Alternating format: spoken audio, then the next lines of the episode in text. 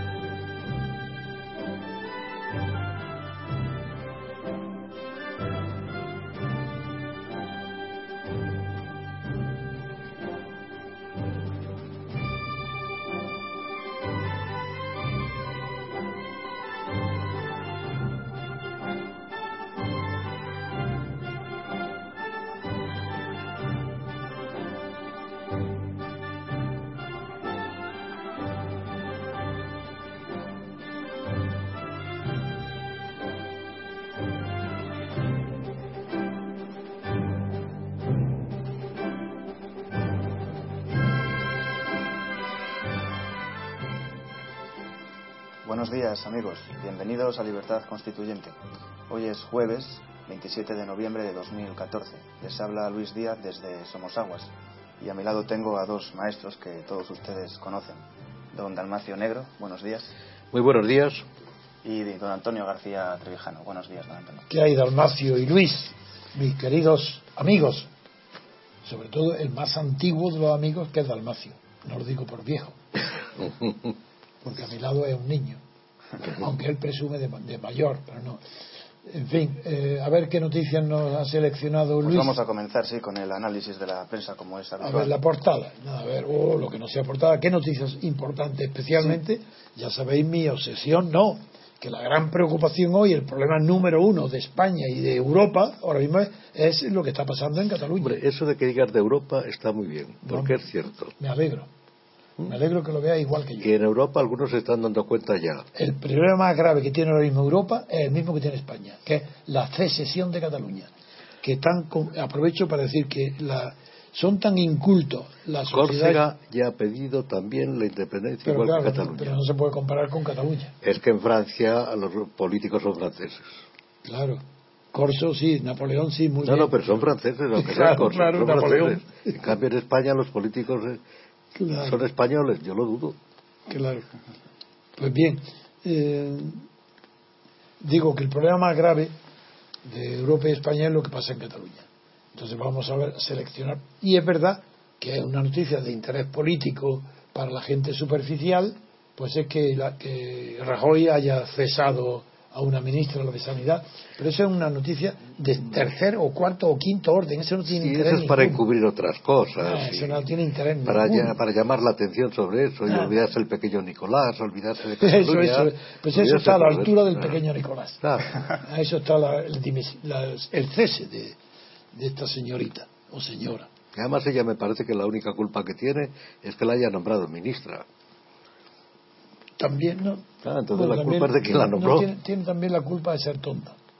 Porque un tonto no se exhibe, se pone, se retira. en Bueno, su- pero, si pero estuviera en su casa, nadie pensaría que es tan tonta. ya, pero si alguien le dice, pues a un- si es tonta, pues alguien le dice, mira, vete a esto, bueno, pues va. Y como no sabe lo que es, lo coge. Claro. Y, pero coge dinero y coge ventaja, No sé, coge- no, yo- Hombre, el marido, que cómo está Sí, condenado. pero el marido, pero ahí es un poco distinto, porque ve, no hay, no tiene ninguna sociedad ni Pero nada. yo creo que el juez lo conocerá mejor que yo. Desde El juez lo conocerá, Y probablemente mejor que tú también. Y el seguro. juez dice que esta señora se ha aprovechado económicamente del delito cometido por su marido. Bueno, pero Punto. ¿qué, qué Se acabó. figura jurídica es esa? No, sí, pues mira, lo voy a explicar. Está eh, regulado en el Código Penal, no en el civil. Y es el mismo del que se quería acusar y se, a librar a la infanta. Mm. el mismo y es eh, un señor o una señora, una persona comete un delito y otra se aprovecha e- económicamente, así, hace lucro, gana dinero con ese delito, pero ella- ¿Sabiéndolo no, o sin sin saber? saberlo. Eso está Entonces está obligada a devolver el dinero. Sí, pero por ejemplo, a mí pues... Y, y, y, y de luego se tiene que comparecer en el proceso penal, porque es una consecuencia del delito de otro. No es tampoco la responsabilidad civil derivada del delito, no. Es una responsabilidad civil directa derivada del aprovechamiento del lucro obtenido sin saber que procede el lucro de un delito. pero eso es la ver, figura. Pero yo soy responsable si a mí me alguien me presta dinero ilícito. Ya abuso dinero de él. lí- lícita o ilícita. Ilícito, ilícito. Ilícitamente. No, no, ilícito, dinero ilícito, Ah, que te presta dinero ilícito. Sí. Y entonces yo hago uso de él y me enriquezco. Si conoces la procedencia, Claro, la- pero, ahí, pero ese es el tema. claro, y si no la conoces y te ha, Pero si no la conozco, ¿yo qué tengo que ver con Ah, eso? no, si te ha prestado, no, porque has pagado, pero si te lo ha dado sin intereses, está o, si lucrado. me, o si me lo da un amigo, pues mira, Pues pues tienes que esto, tal. devolverlo. Porque el- el- eh, es un dinero ilícito. Pero yo entiendo que el responsable sea el amigo, porque si yo no lo sé, entonces es que sería. No, pero si es que tú no eres- te puedes fiar de nadie. No, pero si tú eres el que te aprovechas de él, Pero yo me aprovecho de él, pero sin saber Hombre. de dónde viene el dinero. pero tú dices el tercero, en un tercer lugar. Entonces no tienes responsabilidad.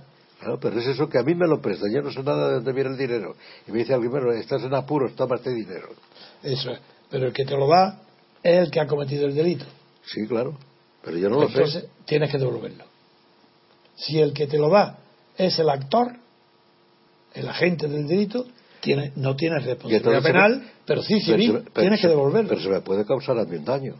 No, no, a no ser que hayas, si has dispuesto de manera onerosa ya no es lucrativo. Tienes que haberte lucrado, Pues eso, tienes que tener ganancia. que yo lo he utilizado pues para pagar una deuda o No, para... no, no, no, no. Tienes, sí, pues si te has, has obtenido un beneficio, si te has lucrado, tienes que devolverlo.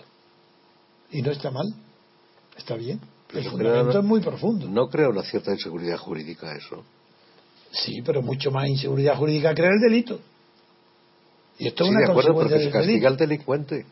No, pero si el delincuente tú lo has cogido sin, o te lo ha dado y no te dice que es de- procedente de un delito, no tienes responsabilidad. No eres encubridor. Penal, pero tengo civil. Sí, pero devolverlo. Se me, pero se me perjudica a lo mejor por ese Porque dinero lo he empleado yo en algo o lo Pues que sí, sea. es verdad. ¿Y qué? Sí, el perjuicio, bueno. Sí, puede No sé, ser. me suena uno de esos daños colaterales que se inventaron con lo de Bueno, yo no lo he inventado ni tampoco soy un defensor de ese artículo que está No, en no, el Código Penal. no lo en- discuto, si No, lo digo, así. preguntado y te respondo. Está en el Código Penal. Es que yo no está en el. Código Civil. Y en el Código Civil es otra cosa. Sí, bueno, es- En el Código Civil sí está muy bien regulados los que se llaman cuasidelitos. Como si- los cuasicontratos, como es la gestión de negocios ajenos cuando no te lo encarga nadie. Mm. Y el cuasidelito, el dolo bonus. Cuando no es dolo, el dolo malo, pues ser un cuasidelito que obliga a responder de los daños y perjuicios que sí que causa. sería una especie de dolo bonus. Sí, el dolo, sí, eso, eso, eso me refiero.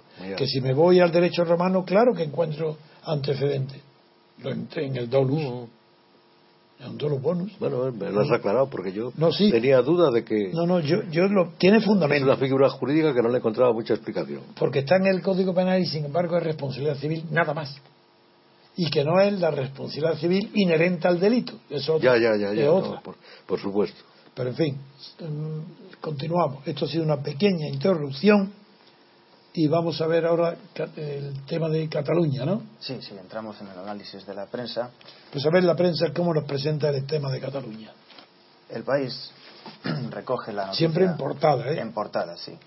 Eh, con un titular que dice lo siguiente, ¿A, a cuántas columnas? A una columna. Aún lo que le da poca importancia. Muy Venga. poca importancia. Dice el titular, Esquerra se resiste a unirse a la iniciativa de Más para la independencia. Espera un momento, repítelo. Esquerra se Esquerra, resiste, Esquerra republicano, republicana, el sí, no quiere, no se se resiste. resiste a unirse a la iniciativa de Más Además, para la independencia. sí, eh, pues entonces eh, vamos a aclarar. Eh, aunque la mayoría de muchas personas, los que leen los periódicos entienden la jerga de los periódicos, pero nosotros tenemos que explicar un poco esa jerga para los que no leen los periódicos, entre los cuales se encuentra Dalmacio y yo mismo, porque yo solamente leo la portada y por este programa, si no, ni eso. Mm, La jerga es que por independencia lo que entiende es que más ha tenido otra iniciativa después de haber fracasado su eh, primera iniciativa, que fue la consulta, pero ha fracasado con relación al sistema legal español, pero ha triunfado respecto a la hegemonía separatista o independentista que, que Arturo Mas mm, preside a través de Convergencia y Unión. Pero como ha fracasado, no tiene efecto en la, consulta frustrada, la pantomima que hicieron, él ahora ha propuesto otra salida. Y es, en su conferencia de antes de ayer ya mostró un plan eh, para obtener la independencia en 18 meses que consiste en que se haga una lista, y esto lo importa mucho que lo aclare porque va a ser la base de la conversación, la, el intercambio de, de criterios entre Dalmacio y yo, espero. Entonces, en realidad, estoy diciendo a Dalmacio en qué consiste el tema de hoy, que va a ser este que estoy hablando. Que eh, Arturo Más le ha pedido a los demás partidos incluyo el suyo, que en las próximas elecciones que se haga estas que llama soberanistas, elecciones legislativas, no se presenten los partidos y que en su lugar acudan representantes, no, representantes como no están designados por la sociedad civil, serán personajes representativos de la sociedad civil, no representantes. Y que después de 18 meses ya los partidos políticos vuelvan los partidos políticos a poder presentarse. Esto para mí es una, llegaremos a analizarlo, ese es el tema. Y, por eso es que la republicana no ha, dicho no, yo eh, está diciendo que va a negociarlo, pero ha dicho que no. En cambio, lo que representa la izquierda de, más izquierda, más auténtica dentro de las fuerzas catalanas que apoyan en la separación y el soberanismo, esta eh, iniciativa por Cataluña y eh, la CUP, que es el Partido Comunista y la izquierda. Y eso ya han dicho claramente que rechazan el plan de, Arturo May, que no se presentan en una lista única ni renuncian a los partidos a las primeras elecciones. Porque a lo mejor no tienen ninguna figura representativa que eso suena a los partidos de notables del siglo XIX. No, y, a lo mejor no ellos, ellos, renuncian porque no admiten que nadie pueda sustituir a los partidos políticos, estatales sobre todo renuncia y dice, no, eso no lo aceptamos. Pero también a lo mejor por eso. Pero ellos no, ellos no tienen, no llevará, yo llegar a ese tema. ¿Pero qué notables tienen ellos? El no, sentido de notable. dentro del partido nadie. Pero por eso Arturo Más pide fuera de los partidos, fuera de los partidos, por eso, por eso. acude a la sociedad civil. Es resolverlos. Y ese, va a ser el tema central de nuestro debate de hoy. Sigue el mundo a ver qué dice. Perdona, pero es que yo creo que eso es absorber los otros partidos pero que ya llegaremos al debate. mediante el cabillaje. Estoy anunciando el debate no entrando en él. Luego me dice eso. Venga. Bien, pues el mundo, por su parte, eh, causa sorpresa el hecho de que no recoja la noticia en portada, una noticia de este calibre. No, y Cataluña, el tema de Catalán, ha desaparecido del mundo, venga. Desaparecido. Sí que aparece en la página 14. Sí, ¿qué dice? Con este titular. Junqueras recela de la lista única, pero negociará el plan de más.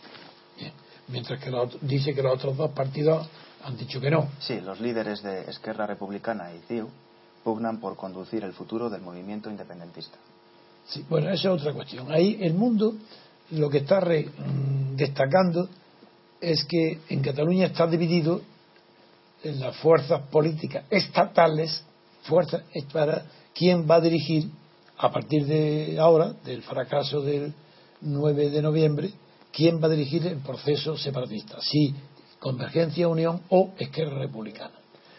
Ya eh, resumo que mis intervenciones anteriores, para conocimiento de Dalmacio, han consistido en decir que la táctica de Rajoy y la de los tertulianos, la mayoría de los tertulianos de las televisiones eh, de Madrid, de las televisiones, ayer, por ejemplo, Jauregui lo dijo claramente, que lo que quieren es que gane en esa disputa por la hegemonía entre la derecha burguesa de Puyol y Arturo Más y la izquierda moderada, central, centrista de Esquerra Republicana prefieren que gane Puyol y quieren darle a Puyol todas las ventajas. Rajoy está en esa posición y por esa razón ya le pusimos ya, ni lo acusa del, delito gravísimo de sedición que ha cometido, sino de delitos menores, como dice un comentario ABC, como si fueran multas de tráfico por una infracción del tráfico, que viene en la portada ABC y, mm, en cambio, eh, allí en Cataluña, la fuerza de Esquerra Republicana no quiere aceptar el plan de más y en eso acercarse más y conservar el bloque de la izquierda con el Partido Comunista y la CUP. Bien. Entonces ahora, esto plantea el tema. El tema es, ¿qué sentido tiene que un Estado, como el español, cuya autonomía en Cataluña es una simple delegación del Estado, renuncie. Ese Estado, a través de más que representa el partido estatal CHIU, subvencionado por el Estado, órgano del Estado, según conoce perfectamente Dalmacio por la doctrina y jurisprudencia alemana del Estado de partido, pues bien. Y está en la Constitución. Y, además en la Constitución, no, pero la palabra órgano del Estado no lo dice. Ah, bueno, no, eso no, lo dice. pero, en Alemania sí. En Alemania son órganos del Estado los partidos estatales pagados. Pues bien, ahora el, tema es que a quién se le da la hegemonía. ¿Quién va a tener hegemonía electoral? ¿Quién va a vencer si, se enfrentan eh, Arturo Más con mm, Esquerra, con Oriol Junquera? Y Berrajoy y la Fiscalía eh, General del Estado y toda la prensa y toda la universidad y toda la opinión publicada, la conocida, apoyan a Arturo Más. ¿Y cómo? ¿En qué sentido lo apoyan? acusándolo de eso, de infracciones del tráfico. Nada. Delitos que no tienen cárcel y que van a ser inmediatamente archivados o, nada, ni si no tienen importancia. Al lado de lo que realmente ha sucedido, que es un proceso continuado de un delito de sedición que empezó ya hace dos años con el acuerdo de la Asamblea de Cataluña y que el 9 de noviembre ha sido el último episodio. Fue consumado es, que el delito de, como claro, como tú no eres tan en, el ejercicio, te digo algo importantísimo, es que la prensa y los abogados y los fiscales están confundiendo el delito de sedición con el acontecimiento de la secesión. Esas son dos cosas que no tienen nada que ver. Es que se mezclan las palabras continuamente. ¿no? Sedición es una cosa, secesión otra. Es otra. La sedición es una figura política penal la secesión es un acontecimiento político internacional. La secesión puede ser una consecuencia de la naturalmente de la sedición, pero no la única. La rebelión puede, puede, puede mismo, ser, puede ser muchas muchas causas que producen. Esa es una. Y la sedición es una de ellas. Pero es que eso me ha asombrado a mí que yo no veo casi nunca la televisión, pero el otro día en un debate y te quedas asombrado. Saltan de la secesión a la sedición como a lo mejor porque empieza con ese. Eh, sí, es la ignorancia tan grande que ignoran que el delito de sedición se, está en toda la doctrina tipificado y toda la jurisprudencia, la española también, como un delito de iniciativa, no de resultado. Es basta iniciar, asomar, tender un, síntoma de sedición y el delito de sedición está consumado.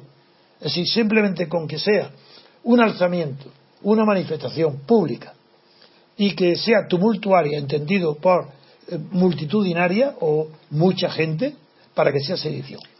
Aunque no produzca efecto ninguno, y lo dice la, jurisprudencia, aunque no produzca efecto, aunque la sedición no se consume, aunque sea inútil, delito de sedición. Es que eh, etimológicamente viene a significar mantenerse aparte de la comunidad nacional a la que uno se pertenece. Decirse a sí mismo, afirmarse a sí mismo. No, ¿Sabes lo que es la etimología de dónde viene? De ganas de beber. Sed. Sedición viene de sed. y significa ganas de beber. Ganas de beber. Y hay ganas de irse. De irse. Ganas de beber, buscando agua, y hay que irse de ese sitio porque sed, hay sed, pero en lugar de, beber, de irse. Sedición, porque viene iter del camino, recorrer el camino de separarse. Eso es la sedición. Pues recorrer o iniciar. Afirmarse a sí mismo y separarse. Es más, ya que han nombrado la etimología, yo he recordado aquí en, en otra intervención que la palabra tumultuario, que es la que va a definir mm. el delito de sedición, en su origen es primero del, del idioma eh, indoeuropeo, el anterior, el, el, el, indo-germano. El indo, sí. Ya la primera raíz que se conoce, el tumultus, significa sedición. Después no, después ya fue simplemente montón, lo que es, Sí, después eh, desarrollando el lenguaje y se fueron. Sí, pero la primera de todas fue equivalente a sinónimo de sedición. Entonces, Basta que haya un conato, lo que se llama un conato, un principio, un síntoma de sedición, para que el delito de sedición quede consumado. Bueno, pero es que eso, Y eso está ahí. Lo Yo, sabe. yo no soy penalista, pero Ya, pero yo sinceramente es que no lo entiendo. ¿Quién es el sedicioso? ¿El señor Mars más o el señor o el gobierno de español? No, ya, ah, bien, buena pregunta. Ah, Buena- buena- es el sedicioso. Bueno, vamos a ver. Porque no hay, porque ahí la sedición esa será muy grave, todo lo que se quiera, pero es una sedición consentida y yo diría que hasta pagada con el dinero que se le está dando a los catalanes por razones a lo mejor legalísimas. Bien. Pero se está financiando. Sí, es que hay eh, el delito de sedición lo comete aquel que realiza actos sediciosos. Y Rajoy no realiza actos sediciosos. Pero coopera. lo que lo que eso es distinto es que en el derecho el derecho penal sobre todo tiene que estar tipificado y la cooperación no está tipificada. Ah, en cambio en cambio sí está cometiendo otro delito tipificado. La autoridad que deje de perseguir un delito comete el delito de no perseguirlo. Claro, que renuncia a su obligación. ¿Eh? Que renuncia a su obligación. mucho más que es que, es que tiene peligro de cárcel. A su obligación política y además de a no su pérdida del cargo político en el acto Claro, es decir que sí comete otro delito que no es el de sedición sino dejar de perseguir la, la sedición claro, renuncia a su obligación. No, y Jurídicamente. yo creo que es más grave en este caso porque está encubriendo la sedición. Pues No que- solo lo deja de perseguir, sino que la encubre. Claro. En cuyo caso pasa a ser cooperando. colaborador, un cooperador de una sedición. Claro. Sí, todo eso es verdad. Eso es el gobierno Rajoy. Está cooperando, pues no solo deja de perseguirla, sino que Que la está está, alentando. está con los fiscales diciendo, alentándola a no perseguirla. No hace falta que diga expresamente ni en las palabras, ni de hecho, ni ocultamente. No, no, y financiándola. Hay que decirlo claro. pero no para ellos, porque la financiación en, los partidos catalanes están financiados por el Estado, pero no están financiados para la sedición, están no, pero está financiando, para la autonomía. pero está financiando a ese gobierno catalán que se quiere separar. No, al gobierno no. Bueno, a Cataluña, Sí, digamos. eh, financian a la autonomía, Se está financiando la autonomía que dice que se quiere separar. pero para dejar de financiarla tendría que haber una condena. Bueno, pues, pues claro, pues, Eh, y ahí está, eh, deja de perseguir el delito. claro, es que es, un- es toda una cosa que se muerde la cola. Así, así es. Pero bueno, la responsabilidad es inmensa. Desde luego, si en lugar de Rajoy hubiera existido un gobierno simplemente Pero es que no hay gobierno en España hace Ninguno. muchísimos años. De- desde que empezó la transición, lo que hay es desgobierno, como Estado. dice Alejandro Nieto. y Estado, Estado, es Estado, desgobierno Estado, y Estado, Estado, Estado, que, que es un desgobierno organizado, claro, Organ- sí. organizado por lo que se quiere organizar. sí. sí. Pero es verdad que Rajoy no está, no es colaborador. Primero, comete el delito de no perseguir y segundo, sigue al no tomar ninguna medida, porque podía no perseguir el delito y sin embargo tomar medidas de gobierno Sí, la que fuera. para suspender la autonomía, por ejemplo. Hay muchas maneras. Suspender la autonomía. Pues ya Pero está. no, no, no. Pero es, ni eso tampoco. Es indiferente a ello. Sí. No sé si es que es por moderno o qué. No, es, Pero es la yo- socialdemocracia que le importa todo un bledo. Sí, es la socialdemocracia, es por- pero yo, mira, eh, la socialdemocracia en Alemania, eh, que es el modelo un poco El que se ha origen. extendido, Fue el origen. o en Suecia, no hubiera tolerado esto. No. Y eso que Alemania es federal y su nación es reciente, es del siglo Sí, XIX. pero no, pero no hubiera tolerado Nunca, ninguna de esas, jamás. no digamos el Partido Socialista francés. Ni a Prusia, a nada. Nada. No hubieran tolerado lo más mínimo. Bueno, puede ser que al principio no, No. lo tomaran en serio y lo dejaran, No, pero- pero, luego lo hubieran cortado, pero De raíz. Claro, de raíz. ¿Y aquí por qué? Porque O son sea- todos franquistas. Todos tienen complejo franquista. No se atreven a decir nada porque todos son franquistas. Colorado. Es que no- Rajoy no fue franquista, vamos, hombre. Mira, pero yo ya no me creo. y eso. Fraga- yo sí lo creo porque lo he vivido. Yo creo que lo que hay son intereses. No, eso además. Claro, yo creo que son los intereses y se acabó. Y no, No, hay porque otra el cosa. interés de Rajoy no es que se separe Cataluña, de ninguna manera. El interés Bueno, de Rajoy no es ese. Es ir viviendo. Eso sí, superviviendo en el poder. Claro. Y no lo combate porque cree que combatirlo es lo mismo que dicen ciudadanos y ciudadanas, españoles y españolas. Sí. ¿Por qué dicen esa locura? ¿Por qué la palabra españoles no corresponde a todo? Bueno, porque, porque son tontos, además. No, complejos de culpabilidad franquista, para no parecer franquistas, para no parecer que son machistas. Tienen que emplear el femenino. Pues toda esa falsedad del como sí, la del filósofo Sí, Weijinger, es la del como sí, sí, es la del como sí, pero yo creo que 1911, la obra el franquismo ya yo creo que no, ¿Cómo? al revés, ya nadie sabe lo que es el franquismo. El franquismo. Que, que el revés, el franquismo ya no, ya no actúa. Porque sí que está en la estructura, ¿cómo que no actúa? Está en las estructuras, pero no está en las estructuras relativamente. No. Vamos Pero- a ver, mira, no, Almacio. La característica primera y fundamental del franquismo es, uno, un solo poder y pluralidad de funciones.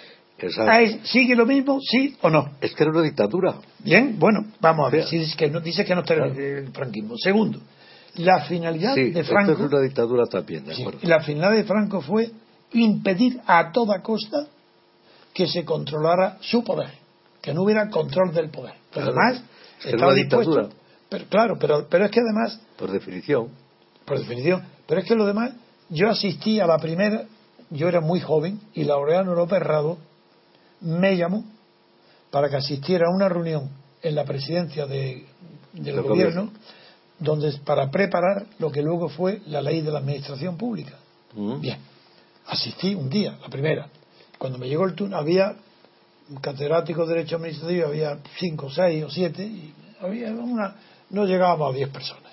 Yo era muy joven, era ya notario, pero no, no tenía todavía fama de, Mm. de jurista, sí la tenía, por eso me llaman. Mm. Y, el, y planteé el tema, llega mi opinión, todos habían estado hablando de la, la- el- lo que es la responsabilidad. Sí, sí, habían estudiado el derecho administrativo, pues estaba el Garrido, Falla, estaban todos. los- Mm. no recuerdo si también estaba eh, Interría, no, eh, había otros más jóvenes. Llega mi turno. Claro, que si era el más joven y el menos conocido, hablé el último. Y digo, a Laureano le digo, Laureano, una sola pregunta. ¿Esa ley va a contemplar la responsabilidad del jefe del Estado? Y fue una carcajada de todos, sin excepción. ¡Hombre! ¿Qué cosas dice? Y bueno, pues la, primera y la última reunión a que asisto, ya, no, ya, no, ya sé que esta ley no va a controlar para nada el poder. Por tanto, ¿de qué, de qué me vale que controle la administración? Eso lo cuento como anécdota porque he vivido tanto que apenas hay un asunto teórico, política, que no lo haya Mm. vivido. Entonces, eh, Franco no quería controlar el poder. ¿Y qué es lo que hoy caracteriza? Era un dictador. Sí, un dictador. ¿Y qué es lo que caracteriza? Bueno, muy bien, de acuerdo. Yo digo, la característica de los dictadores no es el sadismo de matar gente ni torturar, es que nadie le controle su poder. Ah. Bien. Hoy, la Constitución española, no la práctica, la Constitución española, ¿qué finalidad tiene? Que no se controle el poder de Ah, claro, claro, claro. Es- claro. Luego no es lo mismo que se le llame, que no esté franco, pues será neofranquismo. Pero la constitución española es franquista, porque está evitando que se controle el poder. Sí, bueno, puede haber una herencia ahí, pero yo creo que... No, pues unidad de poder Ya. y pluralidad de funciones. Sí, pero es que yo creo que eso es común a toda la socialdemocracia Pues y a todo el socialismo. Pues claro. o sea, quiero decir que, Claro, que la pues- imputación al franquismo, sí, porque aquí lo que ha habido es el franquismo antes, pero la imputación al franquismo Si es que es consustancial. me- eh, también, pero me parece que es más general. No, pero vamos a ver, Franco no, tuvo. Franco no tuvo tres tercios Sí, sí, sí. y no eran en la procuración en Cortes, no votaban. Que sí, que sí, que sí, que hay una continuidad, eh, digamos, jurídica, pero, Y que el hecho de que votaran. pero que ideológicamente es común y a tú no oyes todos los días en televisión que el voto es el hecho esencial de la democracia. No Claro. dicen todos los días. El voto es el rito sagrado que de la dictadura ser- y de la democracia y de todo. para- de todos. El Eso voto, no distingue nada un el de voto otro. es lo sagrado de un régimen. de todos los regímenes, de todos. Más o menos excepción. totalitario, más o menos. Y, y pseudo-democrático y democrático. El voto es un rasgo común. El voto. Eso no sirve para distinguir nada. Nada, el voto no Eso. distingue nada. Pues, pues ya está. Pues esa es la razón por la que la votación este, no sirve. ¿Qué es lo que sirve? Que no hay control del poder, que es imposible controlar el poder, Claro. que los jueces están designados por el poder, que los procuradores en cortes de Franco son los mismos procuradores ahora de lista, de partido, manejados desde el poder. Bueno, yo creo que peor. Pues eso además. No, peor porque no Bueno. había tantos negocios ni Sí, tantas... como hay hoy tanta corrupción. Sí. Es verdad que bajo Franco, que he vivido tantísimo y en primera persona como opositor al régimen, pues no había la corrupción que hay No, hoy. Eso había la corrupción normal, podríamos decir. No, había muy pocos. Matesa, No, la normal. En todo régimen tiene que haber, todo sistema tiene que haber corru- hay corrupción. No hay que engañarse. Sofico, si hubo varias, me acuerdo, la, que podía enumerar. Sí, de pero es la corrupción. controlable por el derecho jurídicamente. Sí, sí. Es que ahora ya el derecho, pues, sí, controla algún caso, pero y a medias, como lo estamos viendo. No, porque para que el, el derecho lo controlara, los fiscales tenían que tener iniciativa para la corrupción y no la tienen. Bueno, pero es que antes sí, todavía. An- Antes todavía había, sí. Todavía, pero es que ahora no. Ahora ni eso. Bien. Es que yo creo que más, eh, ya que hablamos de más dictadura o más totalita, eh, es, yo creo que lo de Franco era una dictadura. Esto es totalitario. No, yo Estado totalitario no lo era, era dictadura. Era dictadura. La- ¿no? mi difiri- yo me difiero, me difiero muchísimo de Ana Arendt, porque para ella Estado totalitario era Hitler y Mussolini, y Mm. no es verdad. Para mí totalitario es Stalin, porque rige no solo lo que se llama Estado, sino la sociedad civil. En cambio, Hitler respetaba a los Krupp y a los a, a los- a los Bueno. Thyssen y a no- sí, modificó esencialmente el derecho de familia. Ahí fue totalitario, por la raza aria. Pero en la propiedad privada la respetaba, salvo de los judíos. Sí, sí, sí, sí. Pues, y Mussolini lo mismo. Y, y no, y no modificó las leyes privadas. Nada. no. Luego entonces no fue totalitario. Es en que- cambio Stalin sí, porque, porque gobernaba con decreto Estado y la sociedad. Todo. Lenin no fue antes. No llegó, no No legisló. le no tuvo tiempo. No, y, y en el año 22 us- hizo la reforma que se llama La- Nueva, la- Nueva Economía, No, Economista. que fue volver a, a basarse en la propiedad privada, Sí, aunque fuera Aunque fuera mínimo. y, y de colectivos, de los cojos. eh, Mm. sí, sí. No, no. Yo estoy muy Es seguro. que es yo más, puedo defender de yo verdad. he leído el otro día un libro alemán que no recuerdo el autor ni el, ni el título, en que sostenía, que sostiene, que lo- el auténtico totalitarismo es el actual. Porque este, no, es el Papa también quien lo El de viene a decir. Porque ataca a la conciencia, no sí. como el totalitarismo de Stalin o del, a los derechos. eh, los derechos físicamente, el control físico. Bueno, y claro, el derecho a la El integridad. mismo de Hitler tampoco. eh, Mao ya sería un poco. Sí, pero que el- entiendo lo que es el totalitarismo de la conciencia. Bueno, pero es que totalitarismo. Es que se trata de- pero de es que el controlar la consenso, conciencia. el consenso Es sí controlar es la totalitario. conciencia, es controlar- Eso sí es totalitario. Claro, y en el esas- consenso sí. Y en esas dictaduras no hay, en esos regímenes Con, no hay Franco, consenso. con Franco no llegó al consenso. No, era Porque su imponía, imp- eh, no, al imponer la ley dejaba salvo la conciencia. Claro, no. Pero si ahora te pone el consenso es que tú has vendido tu conciencia. Pues claro, Es un horror. claro, pero es que ahí no Hay había. mayor esclavitud moral hoy que con Franco. Pues eso es lo que quiero A, decir. a mí no me humilló para nada. Y yo diría que con. Hitler- Y hoy vivo humillado. Que con Hitler o con Stalin también. Hay mayor control de la conciencia hoy. Con, es- con- sí, hoy hay mayor con- por el consenso. Claro, quizá porque los otros utilizaban la violencia, tenían tal poder físico Sí. que no les No importaba. necesitaban Bueno, por lo que fuera. Pero es que hoy a lo que se tiende con los medios de comunicación manipular entonces es manipular las conciencias. Que se dice, sí, la propaganda soviética, la propaganda, es mucho más profundo que hay hoy. la propaganda hitleriana. Se veía Sí, que era propaganda. Pero es una propaganda y que va enfocada a objetivos puramente Y políticos. se veía que era propaganda. Pero hoy no Hoy va solo enfocada a objetivos políticos.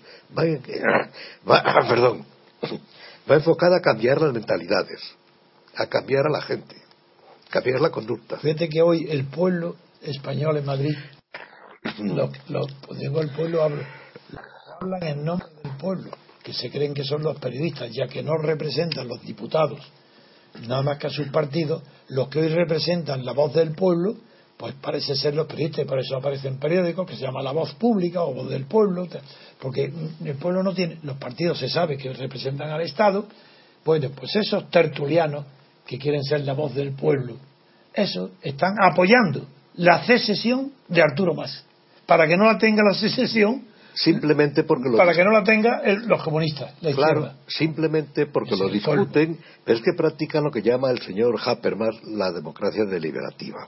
Uy, qué horror, me acuerdo de esa Claro que, eso- que es, es un dogma hoy entre todos los políticos, que es una manera de eludir ¿Y responsabilidades. sabes lo que es la... Vamos a discutir. ¿El y- origen cuál es?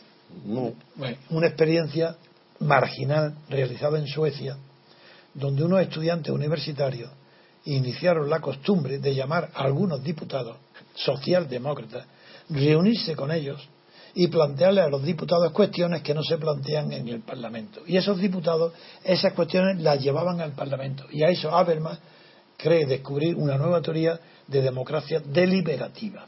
Y no se da cuenta que la democracia deliberativa es Rousseau, porque la voluntad general no se deduce de los votos, sino de que la deliberación. naturalmente entonces Rousseau sí, Claro. porque Rousseau sabe que la voluntad general no, se- no es mayoría ni minoría, ni No. siquiera unanimidad, sino que hay que encontrar la voluntad general a través de la deliberación. Rousseau sabía mejor que Habermas de lo que hablaba. Exactamente. Pero es que eh, eso me alegra porque yo sostengo, creo que se puede sostener, que toda la socialdemocracia, el giro de la socialdemocracia después de la guerra, viene de Suecia. Ah, Que allí se implanta la socialdemocracia en el año 32 y persiste y sigue persistiendo, aunque a veces gane un partido llamado conservador o liberal. Ahora hay un error brutal contra eh, el éxito pretendido de la socialdemocracia sueca. No, es falso, es falso. No, es- pero es que hay, la razón es dos. Primero, que la religión sueca, protestante, Es que es luterana, que es la obediencia Eh, ahí voy, ahí voy, ahí voy, ahí voy, ahí voy. Es luterana. Y por tanto, la pasiva. naturalmente. Y ahí la obediencia y el comportamiento que se llama cívico es un deber religioso. Claro. Entonces, en cambio, traslada, trasladado, y eso le llama socialdemocracia porque fue el Partido Socialista sueco el que inicia esa política socialdemócrata, porque el nombre de socialdemocracia es alemán. Es que el Partido Socialista en Alemania se llama siempre socialdemocracia, nunca se llamó Partido Socialista. Y en Suecia, el ejemplo de Suecia no sirve para Europa porque para eso había que llevar a la religión luterana. a- a- Sí, pero se ha copiado. se- Claro, se copia porque no conocen el Claro. fundamento moral Claro. de la socialdemocracia. Y trasladada fuera del protestantismo es una pura hipocresía, es una pura mentira. Es pura corrección política porque hay que ponerle a la fuerza. Claro, porque, porque y- En cambio, la socialdemocracia sueca no hace falta la corrección incluso, política. un ejemplo, son los suecos los que inventan el, el defensor del pueblo, el ombudsman. Bien, pues una democracia no necesita defensor del pueblo, porque por definición la democracia se defiende a sí misma. Hay libertad política. No, y que el pueblo se defienda a sí mismo con la democracia. Solamente el hecho de que exista esa figura indica que ya allí no hay democracia. Y eso es la socialdemocracia. Bueno, hay una frase de Gunnar Myrdal, que era un economista Sí, muy economista conocido en los años De, de 60, la escuela, de la escuela, 70. de la escuela de, de la Universidad de Uppsala. Mm. Fue el- la figura más prominente y que fue el primero que inició. Uy, yo lo estudié, escribí un artículo en, el, en ABC hace 40 años, diciendo la importancia que tenía este hombre para el, el- el desarrollo del tercer mundo, las teorías económicas. Pero a su vez, criticaba yo, recordaba que no podía olvidar que Uppsala había sido el centro de experimentación del nazismo y que fueron Exacto. es- ahí está, bueno, pues eso lo sabe muy poca gente. Y yo estaba en guardia, pero Gurdon Myrdal lo estudié, vi en sus libros, están traducidos en el Fondo de Cultura Mexicana, y escribí un artículo. Era yo recién sacada la. tenía 25 años, 26, recién sacada las oposiciones de notarías. ¿Guardas ese artículo? ¿Cómo? ¿Guardas ese artículo? ¿De qué va? Se publicó en ABC. En ABC. Se puede encontrar. No sé. Sería interesante. Por es que, pues sobre, Gunnar sobre el Myrdal, desarrollo del Un- tercer mundo. Gunnar Myrdal aconsejó a su gobierno que la política debería tener como objetivo proteger a las personas de sí mismas. Si cabe mayor totalitarismo que eso. Claro, no, no, pero sí que además. El- Y porque eso, se lo, eso la, la aceptaron los suecos, Pero es, lo que, ven- se ha difundido pero si es, que, si es que eso es que venía de Hitler. Si es que venía de- yo, yo no hablo de la experimentación de los médicos, todo eso horrible. que- Sí, bueno, eso, eso salvajadas esa salvada que fue Usala la que los mandó. Pero hablo del pensamiento de la Universidad. Era la primera del mundo en su género. Pero fue horrible. La influencia que tuvo para transformar el socialismo en socialdemocracia después de Hitler. Mm. Y, y, el- y claro, eh, En Francia era prudoniano el socialismo. bueno, Y luego hasta No, después de la no, guerra no, se convirtió. primero el prudonismo primero fue anarquista. Bueno, anarquista, pero prudoniano. Luego... Fue y en España y la también. batalla, la batalla de Carlos Marx contra Proudhon siempre fue contra el anarquismo prudonista. Pero, como Proudhon no era anarquista, es que no lo conocieron bien, sino que era federalista, en el sentido en que hoy son federalistas la- la- todas las actividades deportivas, la Federación de Tenis, Federación de Fútbol, ese era el federalismo de Proudhon. Pero en España lo tradujo Pi Margal. Pi Margal. Y introdujo el prudenismo en España. Y él no se equivocó. Pi Margal sabía que las federaciones no lo más que podían ser eran federaciones municipales para fundar mancomunidades, pero nunca para pirámide del Estado, que fue el proyecto de Condorcet para poder evitar la Revolución Francesa, que no lo pudo adivinar entonces, pero hizo un proyecto alternativo a la convocatoria de los Estados Generales, que fue Necker el que convenció a, a, Luis XVI, y en cambio Condorcet tenía un proyecto piramidal para que desde abajo hasta arriba se fueran los representantes designando de un pueblo a otro hasta y, un estado corporativo y no le, no le puso el nombre de federaciones pero era igual que lo que Proudhon mucho más tarde propuso desde la izquierda. Que es en el fondo el estado corporativo. Que el origen es que tiene un fondo católico el Estado corporativo orgánico que no sí bueno pero, no tenía. pero estructuralmente viene a ser lo mismo eh, de, sí el funcionamiento es el mismo el fundamento distinto porque el, corporativismo sabes que es el producto del concepto de persona y social. Sí, es otro spam, y más exactamente, y es más Roma que, sí. está más Roma que otro, pero, pero viene a ser lo mismo. en la práctica viene a ser la misma. Bien, pues si quieres, vamos a seguir avanzando eh, sobre, en Cataluña. Entonces, en Cataluña, ya digo que por un lado está, que es lo que voy a gritar, que es donde yo digo que te iba a gustar, lo que viene ahora. Mm, Arturo Más, ¿por qué Arturo Más llama a la sociedad civil, a personalidades de la sociedad civil, que considera representativas de la sociedad civil, porque representantes no pueden ser, porque no tienen poder, pero ¿por qué lo hace? Y le pide a los partidos, empezando por él mismo, de no presentarse. Está reconociendo el fracaso del Estado de partido.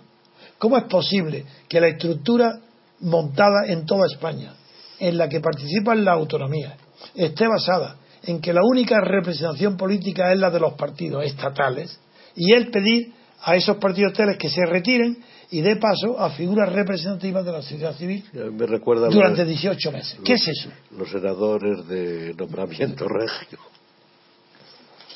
A, al en España, por ejemplo. Al hacerla cuando se sí con la monarquía. Me recuerda un poco, es una imitación.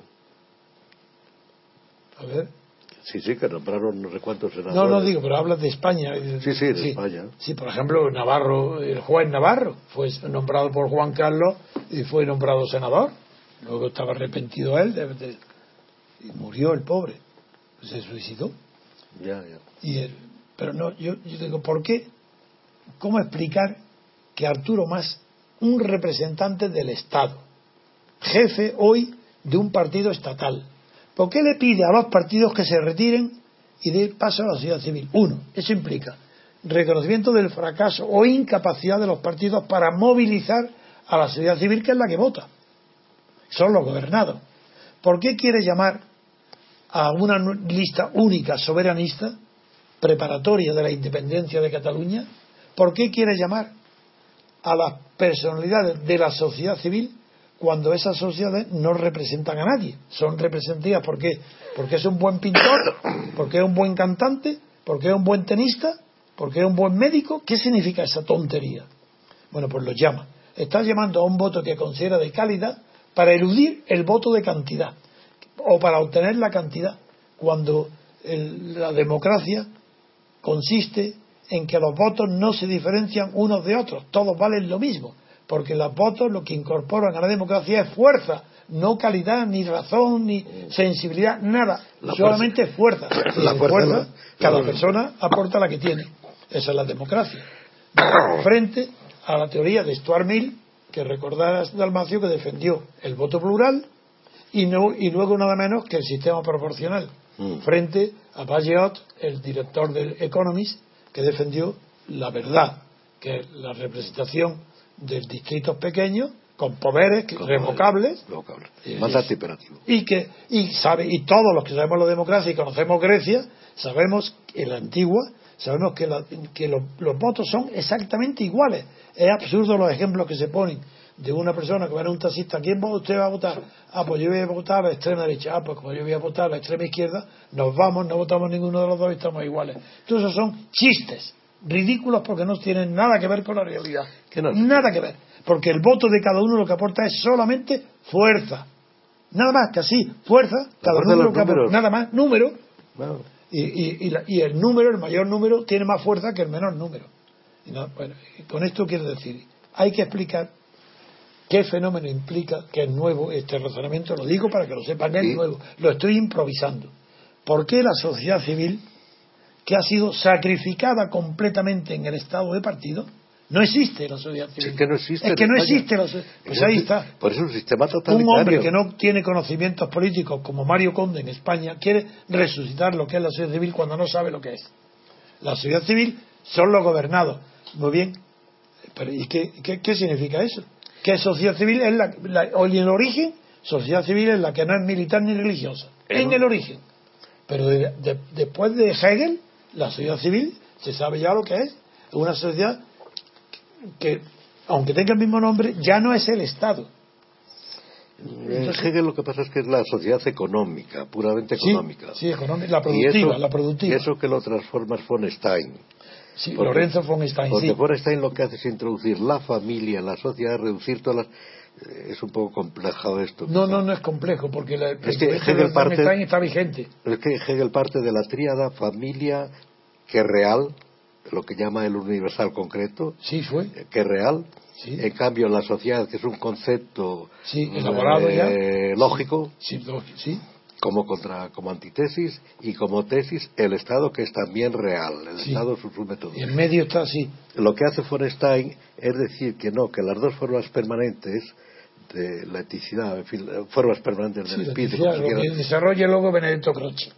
Sí, eh, lo que pasa es que nos es un poco complejo para... No, para- no, pero es sencillo de entender. Bueno, pues entonces lo reduce a dos, la sociedad y el Estado, Sí, metiendo la familia en la sociedad. sí, claro. Con lo cual amplía el concepto de la Wittgenstein de la sociedad civil Sí, ya de Hegel, porque que la ya familia está dentro. que ya no es solo económica, Ya no es la burguesía es ya solo. todo.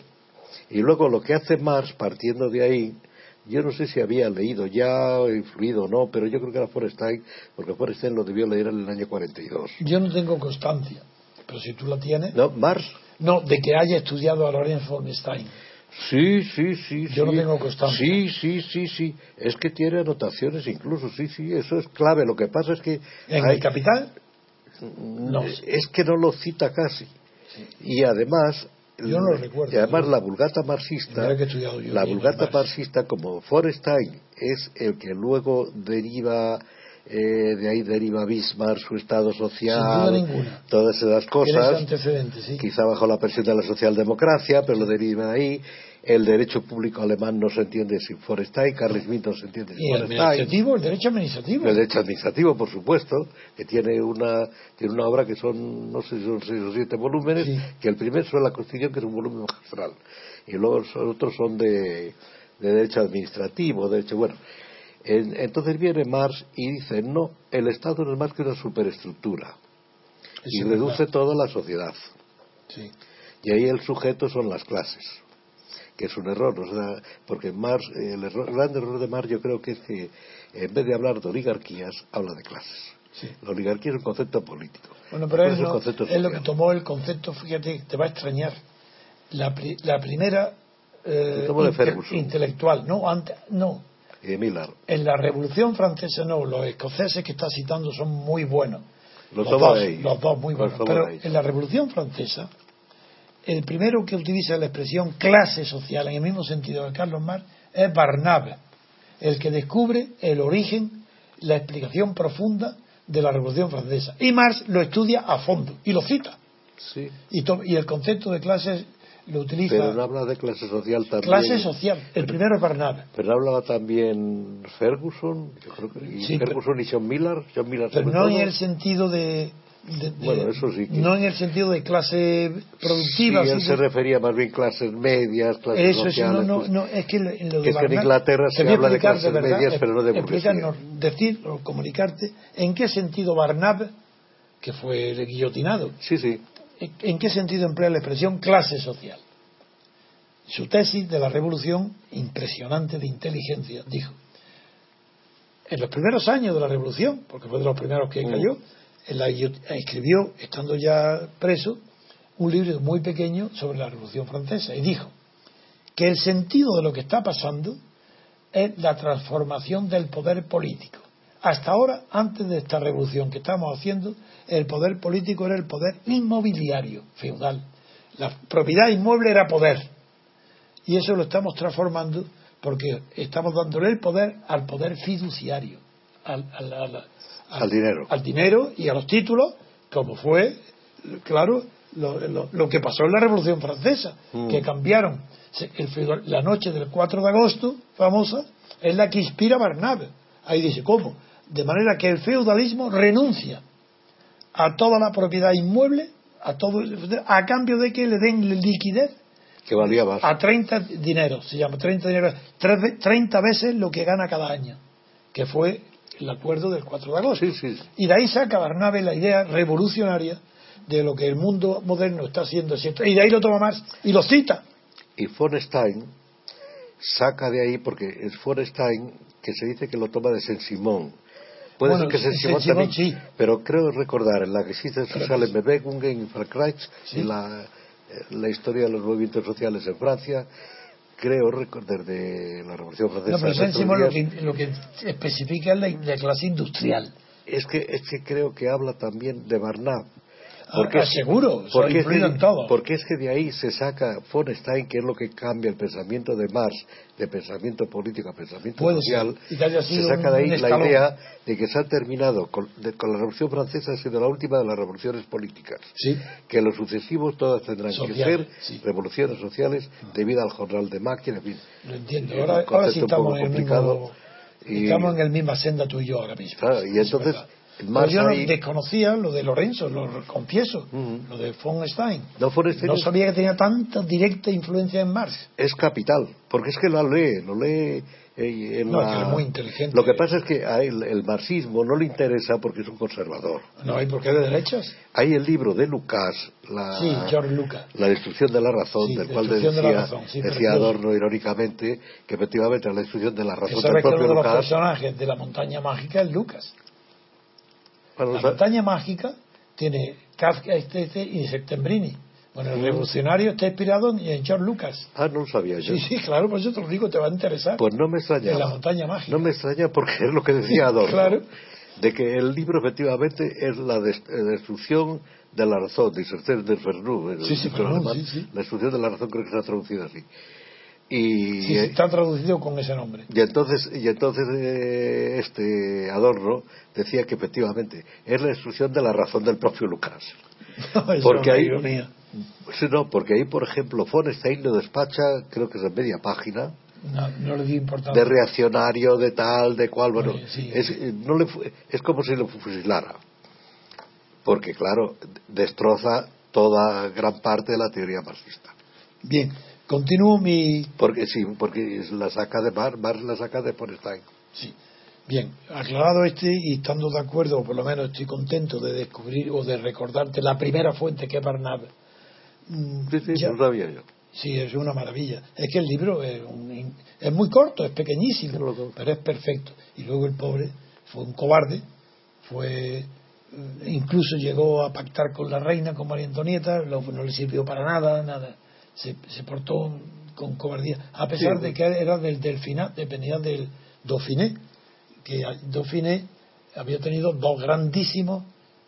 Es que poca gente sabe que antes de la Revolución Francesa hubo en el Dauphiné, en Grenoble, una revolución unos meses antes, igual que la francesa, que se terminó de verdad, y los dos líderes fueron mm, eh, Barnabe y su jefe de abogado, que era Mounier. Ah, Munier. Munier era el jefe de Barnave y, de Grenoble, que tuvo un comportamiento muy noble, porque aunque era de derecha y conservador, eh, Munier, sin embargo, cuando llegó la,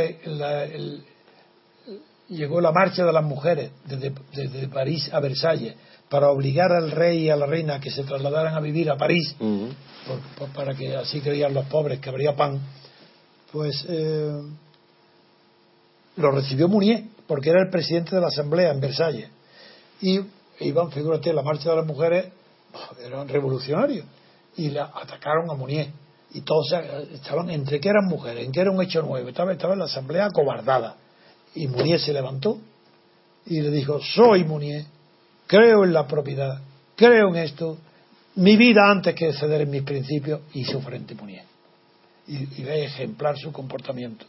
Y luego, cuando ya avanzó más, y se produjo el, el 14 de julio la Bastilla y el miedo que dio la, traición de Luis XVI al- a, los, a la derecha de la revolución, que le dio miedo, pues Munier se retiró y se quedó Barnabe. Y Barnabe se quedó entonces como el símbolo y jefe de la primera revolución que fue la del Dauphiné, la de Grenoble. ¿Y por qué fue esa revolución? ¿Cómo? ¿Por la carestía de la, por ¿La la de falta de hambre? ¿La de Grenoble? ¿Por, por el no, hambre? no, un, ensayo general de la francesa. A propósito, ya, habían, ya habían sido convocados la- las elecciones en. ¿Intencionado? Sí, y ya- ¿Preparando a la francesa intencionadamente? intencionadamente. Ya Grenoble adelantó, hizo la misma experiencia. Pero de que es una especie de revuelta de un pays d'etat, de un, Sí, sí, ¿cómo se llama? De una sí, señor, sí, región señor. autónoma, por decirlo así. Sí, o- señor, así, así es. Fue en Grenoble. Y, y está estudiado muy bien, muy bien. Y, yo en mi libro de la Revolución Francesa lo cito, ¿eh? lo de Grenoble, que se adelantó. Y digo Sí, Munier muy y. Barnave, los dos.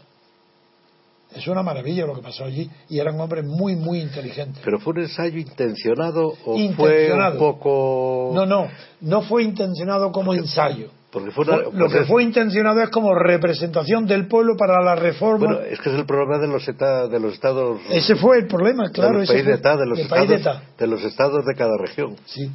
Claro. frente- Exactamente, eso fue. Claro. Eso fue lo de Grenoble. Fue intencionado, pero no como un preámbulo de Versalles. Ya, no. ya, ya, ya, ya, ya. Eso no. Iba por la misma... Por... La misma. Claro, no, sí. y, y triunfaron Claro. los mismos y fue la misma idea. Y es un- yo, como tengo yo la acta de toda la revolución, es una maravilla de los discursos de, de Mounier. que todo nace en los estados generales. Naturalmente, Que es una todo. reproducción de Y ese que fue convoca error. absurdamente la monarquía. Y ese fue el error de Necker, de Necker Claro. porque no comprendió nunca por qué lo echaron. Y hay unos comentarios maravillosos de, algún, de, de- de unos últimos libros que dice, pero ¿cómo Necker no pudo comprender? Él fue llamado por Luis XVI para que resolviera un problema financiero del Estado. Y lo resolvió. Y él no comprende que ya no lo necesitaban. Si resolvió el problema financiero, por eso fracasó como político. Eh, Triunfó como banquero y fracasó como político. Lo echaron. Suele ocurrir. Y eso está estupendo, ese razonamiento. ¿eh? Sabes que fue el padre de Madame Stael. Sí, sí, sí. Y, su- y a su vez, Madame Stael fue la amante de Benjamin Constant. Y yo a eso iba. Ahora, eh, eh, enlazo para decir que ahora en Cataluña, en Cataluña, lo que Arturo Mas está haciendo es prescindir del, del principio intermedio que se llama sociedad política. Entre la sociedad civil, los gobernados y el Estado no pueden chocar. Tiene que haber principios intermedios. Y eso es el terreno político que lo construye Benjamin Constant que en filosofía lo hizo Leibniz, que por eso se llama el, el filósofo de los principios, y uno de ellos es la intermediación, y en política es Benjamin Constant. Bueno, pues esto, que es una evidencia, él lo construye teóricamente, pero no hay nadie en el mundo que haya gobernado nunca sin intermediario. Es imposible. Y- Imposible. Bueno, pues Arturo Más es tan bruto, tan cateto, tan payés, que no lo sabe. Y ha, y ha prescindido de los partidos llamando a figuras representativas de la sociedad civil. Bueno, ¿Esto es que qué eso- Peor, ni las monarquías absolutas llegaron a hacer esa tontería. Es que eso le recordará que será lo que busca el voto por adhesión, la representación por, por aclamación. Pues, Es un sí, simulacro bu- de eso busca- que es, que es busca el caudillaje.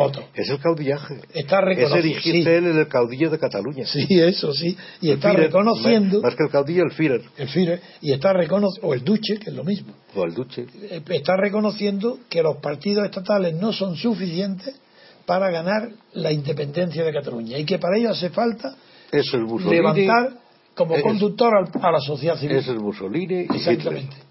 Sí, señor, eso es. Pues eso es lo que está haciendo Arturo Más y nadie se da cuenta. No lo denuncia ni un solo periódico. Es que lo no ven se- como normal, no lo saben. Pero es que todo eso se ha Pero ¿cómo se puede y- prescindir de la sociedad política? Sin intermediarios solamente puede haber dictadura.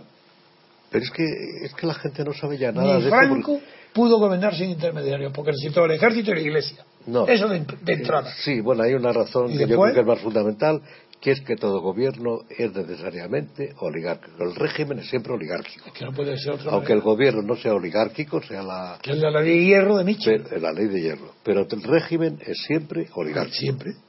Inevitablemente, será bueno o será malo, es otra Sí, cosa. pero tiene que ser A lo oligárquico. mejor el gobierno endereza la oligarquía y la enfoca a los intereses nacionales.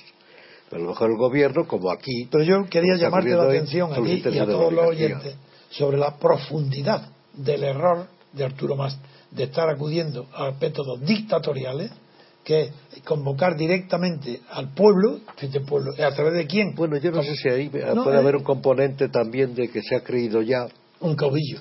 algo así, igual que la Muy señora- igual que los gobernantes estos españoles, los del gobierno español. ya ha tenido el sueño se- de Jacob. Se creen genios, el de asuntos exteriores, el de tal. Están ahí y la, la Ah, pobre, luego. la misma pobre Anamato, pues está La ahí y cree Sí. que, por estar ahí creen que son genios. Desde luego el protocolo, la presentación, el escenario con la que Arturo Mas hizo su conferencia del Claro. lunes, eso fue de propio de Hitler o Mussolini. Claro. Él solo delante Es de 3.000 ridículo, eh, personas. cuidado, es ridículo porque hay diferencias. No digo el No, no, acto, el acto. No, no, pero quiere decir que hay diferencias. entre Hitler y Mussolini entre Hitler y, y Mussolini Arturo Mas. Claro, claro, eso es evidente. Por Dios. Serán lo que sean, pero No, hay hombre, por Dios, diferencias. son incomparables, no tienen nada que ver con un cateto como Arturo Ah, Mas. Eso es un. No, es un típico de la burguesía catalana. Un, Pero que pequeña burguesía, nada. Se hombre ahí, no- no es tiene un- nada. Yo creo que ese hombre no ha leído nada, si es un hombre inculto, no sabe nada. Pues es que si, lee, No si se lee, a lo mejor se vuelve loco. Bueno, pues eh, continúo que mi análisis consiste en descubrir que los métodos que está utilizando Arturo Más acudiendo a la sociedad civil y pidiéndole a la sociedad política que de los partidos estatales que se retire durante 18 meses es confesar, uno, el fracaso del Estado de la autonomía, dos, que su aspiración, mucho más que política, es de dictador, que, ya por definición acordaros de Franco que no se metan en política como si el- la política es casi eh, es una actividad prohibida en las dictaduras porque el dictador que eso de la política el orden y mando es lo propio de un dictador como en el ejército en el ejército no hay política para poder obedecer o mandar o haber, dirigir claro. pues Arturo Más está abandonando apartando pidiendo que se aparte la política para que él pueda triunfar obteniendo un voto mayoritario sobre la independencia de Cataluña. Mayoritario quiere decir 50 más 1. Así que un catalán solo, dice, según Arturo Mas, puede decidir que Cataluña Ah, pero se vaya de España y que los catalanes que hoy son partidarios de irse de España se lleven con ellos a los menores que no pueden votar. ¿Y por qué no se van? y se vayan ellos, claro. Claro. Eso lo he dicho yo muchas veces. Si, si se puede ser apátrida incluso, si quieren. Ah. Y si no, que tomen otra patria. Ah, Pero bueno, el- la conclusión es, la conclusión es yo- que lo de Arturo Más es muy grave, está sentando, está sentando las bases de una dictadura catalana. Nunca va a suceder porque esto va a fracasar rotundamente. Y a pesar de que él es burgués y se cree de derecha, y que Oriol un burgués Junquera, nunca puede ser un dictador. Un burgués siempre busca un amo, un amo, y Junquera, que no lo es. a pesar de que eh, puede ser de izquierda, sin embargo, está más cerca del orden tradicional estatal Junquera que más. Porque Junquera está dudando, y yo creo que no va a entrar en la lista única, no va a picar, porque él se da cuenta que lo que está es reconociendo que los partidos han fracasado, como soberanistas, que para esa función no valen. Entonces, si no valen para la función soberanista de Cataluña, decirme para qué valen. Para eh, tareas subalternas, pues de acuerdo, que hagan tareas subalternas, que hagan des- igual que los gallegos encontraron en su tiempo en Madrid puestos para serenos, que eran todos para gallegos y asturianos, Mm. pues que los catalanes encuentren tareas subalternas cuando eh, intenten la, la sublevación, que allí- porque allí no puede haber sedición. Si el delito de sedición tiene que ser pacífico, claro que lo cometen, pero no puede triunfar, porque para triunfar en Cataluña la separación tenía, uno, primero, que el gobierno de la Generalitat declarar la guerra civil a la mitad de los catalanes que no quieren separarse. Se- Segundo, ganarla. Es lo que va a pasar si, se llegan a la independencia. Y yo estoy diciendo aquí que está poniendo en peligro de guerra civil, que no la habrá. Y ayer mi intervención fue muy dura. Digo, si no hay guerra civil en España es por la cobardía de los españoles, que ya tienen un miedo horrible a, a cada uno diferir. Están unidos en el consenso, que es el pánico a diferir de opiniones. Y ese, y por eso no- Lavado de cerebro. La, Sí, entonces por eso no habrá guerra civil, sí lo hace. Ah. Por eso digo, no habrá guerra civil, pero no porque no haya casus belli de guerra civil. La hay. hay más casos belli de lo que está pasando en Cataluña no puede haber, de guerra civil, en ningún Estado europeo, ningún Estado americano. Bueno, yo creo que lo que hay es más bien no casos eh, de, ¿De guerra civil? de prerevolución, de revolución, No, en- del levantamiento ¿Pero qué contra el gobierno. ¿Qué revolución? No, levantamiento contra el gobierno, revolución política, no social. ah, eso sí. Ah, ¿crees que puede verse? Yo No, creo que es más bien esa no la situación. valor. No, no, bueno, ni hay líderes ni nada de eso. No, no, que yo quiero que, que los catalanes que están quieren ser unidos en España están acobardados. No se atreven a Ah, salir bueno, a la pero- calle. bueno, pero veremos si les dejan solos con el señor Mas y compañía. Pero si está Rajoy de acuerdo con tal hombre. bueno, sí, pues nada, pero Rajoy, supongo yo. Pues habrá que echar a Si Rajoy. Cataluña se hace Pues independiente. habrá que denunciar a Rajoy Es que es por, por- ser un delincuente, por estar permitiendo lo Pero que eso es lo que digo yo, que es que. Es lo que yo es- pido. Es que, es que el responsable es el señor Mas. De- Es que- es si tú no, tienes un perro, Rajoy, el responsable de lo que hace el perro eres tú. Si sí, es Rajoy el responsable del perro que es más. ¿De Exactamente. no Pero yo no soy tan duro como tú. Tú eres conservador. No, yo es que no llamo eres perro a Mar, durísimo. pero. ¿Cómo que no? Estás llamando más. No, no le estoy llamando perro. Más estoy, poniendo, perro. estoy poniendo un ejemplo, no. Bueno, vamos a llamarle más can.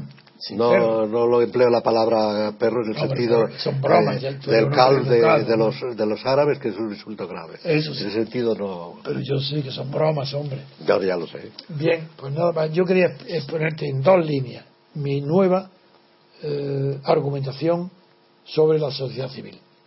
Y es que si se llama la sociedad civil, se está acudiendo a un principio intermedio que hasta ahora no existe, que se interponga entre el Estado y la sociedad estatal, que son los partidos políticos. Porque el Estado no es una sociedad organizada como tal, tiene personalidad jurídica, se le reconoce una entidad para contratar, en ese sentido es una sociedad, pero no es la sociedad política, que es donde que está dentro de la sociedad civil y es donde se produce la lucha para obtener la hegemonía. Esa es la teoría de, de Gramsci y es verdadera, y yo creo en ella. Sí, es, es que la sociedad cortesana es la que aparece ya con Luis XIV. En el Estado necesita haber una sociedad civil. No Quizá no en el gobierno. Es imposible, son Pero- los gobernados. Pero, pero es que son la representación de, lo- de la sociedad civil en la sociedad política. Esa es mi tesis. Claro. Que la- la- las- los partidos políticos son- tienen que ser representantes de la Los sociedad civil. partidos y yo diría también la oligarquía como influencia. Pero en cambio no los sindicatos. Los sindicatos pertenecen Mira, de lleno a la sociedad civil. No los pueden tener. sindicatos hoy no tienen sentido. No puede ser. no tienen razón de ser No ninguna tienen razón. por una por una circunstancia. Los Porque ya las sindicatos leyes sociales no las hacen ellos. es que los sindicatos aparecieron justamente porque los trabajadores, el régimen censitario que había entonces, el primero era- fue el anarquista, contra el maquinismo. Y, que eh, por eso y porque no tenían representación. No, claro. Los trabajadores. política, claro. Y aparecieron antes que los partidos. Y entonces era pre- pidiendo la representación. Antes que los partidos. Claro, pero oh, cuando se establece el sufragio universal, cuando todo el mundo tiene representación, dejemos aparte si la representación es auténtica o no. Sí. Es otra cuestión. Sí, pero sí. Si hoy todo el mundo tiene derecho al representar el sufragio universal, etcétera, ¿cuál es la razón de ser de los sindicatos? Ninguna. Unas sinecuras. Sinecura, hoy no cumple. Hombre, porque la función que le, dio, parte. que le dio Nitti, el ministro de Trabajo de Mussolini, en los años 23 o 24, fue muy prematuro. Fue el primero, Nitti, que fue un, un hombre muy inteligente, era un hegeliano. Hmm. Y, y, y Nitti, la función que le dio a los sindicatos fue los convenios colectivos. Que, tras- que un sindicato de una, 10% puede ser una ley que obliga al 100% de los trabajadores lo convirtió en legislador. Eso fue Nitti. Y en España, te voy a decir cosas también que desconozcas porque soy más viejo que tú. En España, Franco, el gobierno franquista, terminada la guerra, inmediatamente mandó a Italia a Joaquín Garrigues, el, el mercantilista, El no Antonio Garrigues. a Ya, Joaquín, ya, ya, ya, Joaquín. El, el rey del derecho El autor mercantil. de los tratados de derecho de mercantil, Mercantil. que era muy bueno. Y muy bueno. Bueno, pues él se fue a Italia. Y de Italia trajo el fuero del trabajo y el fuero de los españoles. Es decir, en los sindicatos eh, fascistas que, que era estaban en el fuero, eso fue un trabajo que hizo de traducción y trajo a España Joaquín Garrigues, el mejor profesor y expositor de derecho mercantil que ha tenido España. Eso, pero eso era eh, tratar de incorporar el corporativismo, que es lo que hay Bueno. detrás del auge del sindicalismo en Italia, en ese sentido, como pieza no sé, del Estado corporativo. No, yo creo que eso fue más bien en Austria, Dolfus. Bueno, aparece allí, por la teoría aparece con Y de ahí pasa a Salazar, a Portugal, Mm, y de ahí a Salazar, Franco. a todos yo, yo no veo y claramente... a la propia Iglesia que también y la propia Iglesia, sí, que señor. también piensa que la Muchísimo. que está pensando en los leyes medievales, está pensando en todo Naturalmente, eso. los estamentos, los estamentos y no se dan cuenta de Los que gremios. han cambiado, que la sociedad industrial Claro. es distinta, no, y que la Revolución Francesa acabó con todo ello. que acabó con todo ello, que han cambiado los tiempos y también la Iglesia que preconiza algo así como suerte de corporativismo. Yo Pues creo- yo creo que ya no. Dalmacio, yo creo que llevamos una hora aproximadamente y ha sido un intercambio bueno y mm, yo voy a seguir desarrollando esta idea de la sociedad civil con lo que yo creo que he disfrutado hoy recordando pues a Lorenzo von Stein, por ejemplo, hace tiempo que no, no, no pensaba en él, Yo creo que son los autores disfrutado no digo yo que lo que él es clave porque está situado en un momento intermedio Yo tengo sus obras completas claro no, no, completas no, las que fueron traducidas al francés. fueron traducidas. Yo lo tengo en francés. poco ha debido traducirse al francés No, sí, lo tengo, tengo. sí. pero poco ha debido ser la Geschichte o La que claro, la historia, claro. seguramente y algo de la aristocracia no creo No, que eso no recuerdo, la historia sí. Pero la historia que es un libro clave y además es, fácil además Y sencillo. hasta es que- alemán fácil No, que además escribe bien.